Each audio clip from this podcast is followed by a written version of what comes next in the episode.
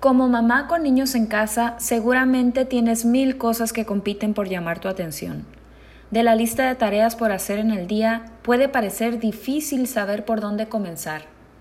Y es que cuando estamos en piloto automático, reaccionamos igual para el llanto de un bebé que para un mensaje de WhatsApp.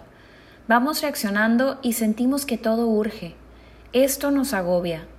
Nos desgastamos por intentar cubrir todo lo urgente y nos dejamos a nosotras mismas a un lado, faltando nuestro propio cuidado y descanso. Cuando nos dejamos a un lado a nosotras mismas es donde aparece la fatiga de la compasión y el resentimiento. En nuestro intento por remediar todo lo que urge, que casi siempre lo que urge son asuntos de los demás, nos desgastamos y nos quedamos sin energía disponible para sostener nuestras propias emociones incómodas y también las de nuestros niños. Mindfulness propone la práctica de la compasión como un sentido de autocuidado. Me cuido y entonces puedo cuidar. Me comprendo y entonces puedo comprender. Me sostengo y entonces puedo sostener a los demás. Y ahora que estamos iniciando un nuevo ciclo escolar, Seguramente tu amor y el deseo por acompañar a tus hijos con toda la ilusión de hacerles esa experiencia lo más bonita y emocionante para ellos, seguramente ya les preparaste su espacio con su escritorio para sus clases en línea si es que las tiene así, o si no contaba con una tablet, pues ya le conseguiste una. Bueno, hiciste mil cosas. Ahorita que estamos entrando en septiembre, aprovechando esta energía de inicio de ciclo escolar, te propongo que veas este tiempo como un buen momento para replantear hábitos y rutinas en casa, pero no solo tomando en cuenta las actividades de tu hijo, sino también las tuyas, para, para que cuando estemos terminando octubre o por ahí en noviembre no estés desgastada y agotada, sino que continúes dándole su lugar a lo importante. Ahí es donde encontramos el crecimiento personal. Ese es el verdadero trabajo interno. Para hacerlo tenemos que primero tener claro cuál es nuestro objetivo. Si no tenemos claro a dónde vamos, qué queremos, será muy fácil distraernos y agobiarnos por cosas que no van realmente en la dirección en la que queremos ir. Una vez que tienes claro tu objetivo, podemos tomar decisiones con mayor tranquilidad, como por ejemplo te decía la, semana pasada en mi cuenta de Instagram, en esa primera semana de clases, donde la mayoría que estaba en contacto conmigo se sentía agobiada por eh, el número de horas en las que sus hijos van a estar conectados y bueno, mil cosas. Yo les decía, pregúntate cuál es el sentido de la escolarización. ¿Formar buenos seres humanos o que el niño logre aprendizajes esperados? ¿Que tu hijo memorice contenido o que practique habilidades? ¿Qué es más importante, su salud mental y emocional o el aprendizaje académico? Una vez que puedes responder estas preguntas, tus decisiones parecerán surgir más rápido y ser más claras. Y entonces podrás diseñar un plan, una rutina y una dirección. Habrá menos dudas.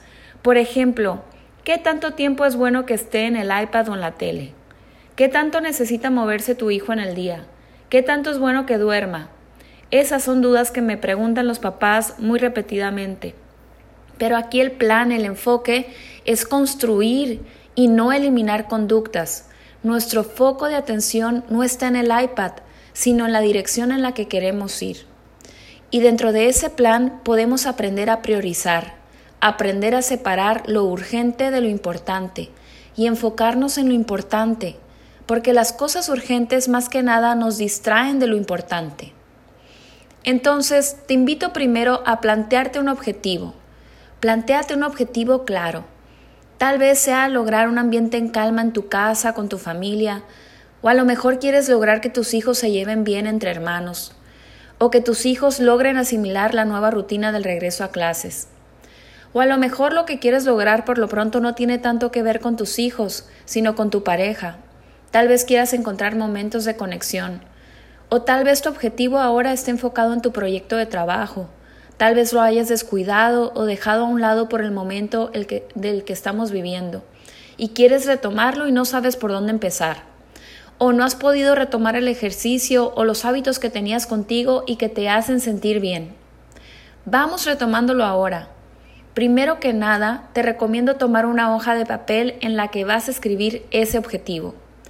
Un objetivo es algo que quieras lograr porque simplemente quieres más de la vida, una vida más feliz. O también puede ser que busques solucionar algo que no está funcionando ahorita en este momento, algún problema o algo que te saca de tu paz. Tal vez te tome algún tiempo encontrar cuál es tu objetivo, tal vez necesites momentos de silencio o necesites apagar el ruido de la mente por un rato. Pero una vez que ya hayas podido lograr esta introspección, toma la hoja de papel. Sé que tal vez uses tu celular o alguna aplicación para anotar tus objetivos, tu lista de pendientes, tus tareas, etc. Pero nuestra tendencia a distraernos es muy fuerte, por lo que es muy probable que te distraigas en el Facebook, el Instagram y en todo el mundo que hay en el celular. Y eso no pasa con una hoja de papel. Ahora, en esa hoja anotamos todas las cosas que tienes que hacer en el día, desde tus deberes, tus deberes en casa como mamá, como administradora del hogar, como pareja, tal vez como emprendedora. Y vamos priorizando. ¿Qué es más importante para ti en este momento? Lo vamos poniendo en orden de importancia, de acuerdo con los objetivos que quieres alcanzar en este momento de tu vida, sobre todo enfocándote en este día. Este es un ejercicio que te invito a hacerlo todos los días por la mañana. Hacer esto hizo una gran diferencia en mi vida. Y bueno, al final del día revisas qué cosas lograste hacer y en cuáles cosas notaste resistencia. Pregúntate por qué no lograste hacerlas. Tal vez puedas descubrir que esas actividades ya no resuenan contigo, con tus metas a largo plazo. Tal vez solo crees en tu mente que es algo que tienes que hacer, pero no es algo que verdaderamente quieras, que tu esencia quiera, sino que tal vez lo viste en alguien más y te pareció buena idea, pero no va contigo. Y así vas tachando de tu lista esas cosas que tienes ahí por hacer. Y entonces cuando suceda algo urgente, sabrás qué de esa lista puedes dejar pasar y qué de esa lista es algo no negociable, porque dejar de hacer eso que es importante para ti te aleja de tu objetivo. Así me pasó hace dos semanas. Me ocurrió algo inesperado con mi contenido que estaba llevando a cabo del programa de verano Mindful Online y al mismo tiempo me comprometí con compartir los martes Mindful en Instagram y tuve que tomar la decisión de no hacer eso. Hubo un martes en la semana en la que no subí nada de contenido. Eliminar eso de mi lista para mí este, fue algo que me sorprendió porque en mi no negociable estaba mi práctica de meditación y mi actividad de ir los martes al mar, los martes en la mañana. Yo me puse esas actividades, esas actividades como mi prioridad. Entonces no podía creer que, que el compromiso de trabajo o el compromiso que había puesto en Instagram estaba por debajo de lo que yo había puesto. Me costó tomar la decisión lo sentí incómodo al principio, pero luego cuando me di cuenta que cumplí conmigo misma, me sentí más segura en mi objetivo.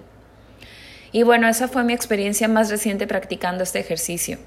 Ahora que ya tienes tu lista y que vas tachando esas cosas que por algo no cumpliste o que te resististe o que te pareció difícil o dejaste atrás, continuamos precisamente con el paso de separar lo importante de lo urgente.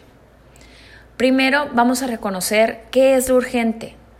Y lo urgente lo que te puedes enfrentar puede ser desde un mensaje de WhatsApp, una queja de tu hijo por sus clases en línea, cambiar de pañal a tu bebé, la llamada de una amiga. Bueno, es algo entre inesperado, pero que al mismo tiempo ya sabes qué cosas son. Son cosas que demandan tu atención en el ahora. Y esto puede ser algo adictivo porque a todos nos gusta sentirnos útiles. Que alguien necesite de nosotros nos da sentido, nos sentimos bien, pero esto nos distrae también de nuestros propios objetivos, de lo importante para nosotros. Eso que me llevará a la vida que quiero construir, a cómo me quiero sentir realmente. Y esas cosas importantes pues se sienten diferente a lo urgente. En lo importante no hay nadie que necesite de mí. No hay esa adrenalina como cuando pasa lo urgente. Lo importante a veces puede parecer aburrido, no es tan estimulante. Y eso es lo que cuesta trabajo, enfocarnos en nosotras mismas. Ese es el trabajo interno, en donde se crea el verdadero cambio, pero no me malentiendas. Este cambio en nuestro interior se reflejará en todo tu exterior, impactando en tu casa, con tu familia, con tu pareja, con tus hijos. Entonces, cuando podemos tomar decisiones y ver con claridad qué cosas urgentes pueden esperar, se pueden esperar a resolver ya que hayamos atendido lo que es importante para nosotras y qué cosas pueden esperar, tendremos una vida más en calma, podremos avanzar. Por ejemplo, si estás cumpliendo tu meta del día, te fijaste como no negociable hacer 20 minutos de ejercicio en casa y tu niño con clases en línea te dice que no le entiende a la maestra. ¿Crees que esa urgencia puede esperar una vez que hayas terminado tu ejercicio? Ese es un ejemplo de cómo puedes visualizar con claridad. Cómo hacer esto nos aleja del sentimiento de culpa y somos más capaces de avanzar. Bueno, espero que esto te haya parecido útil. Te mando un abrazo y nos vemos pronto. Yo soy Silvia de Proyecto Mindful.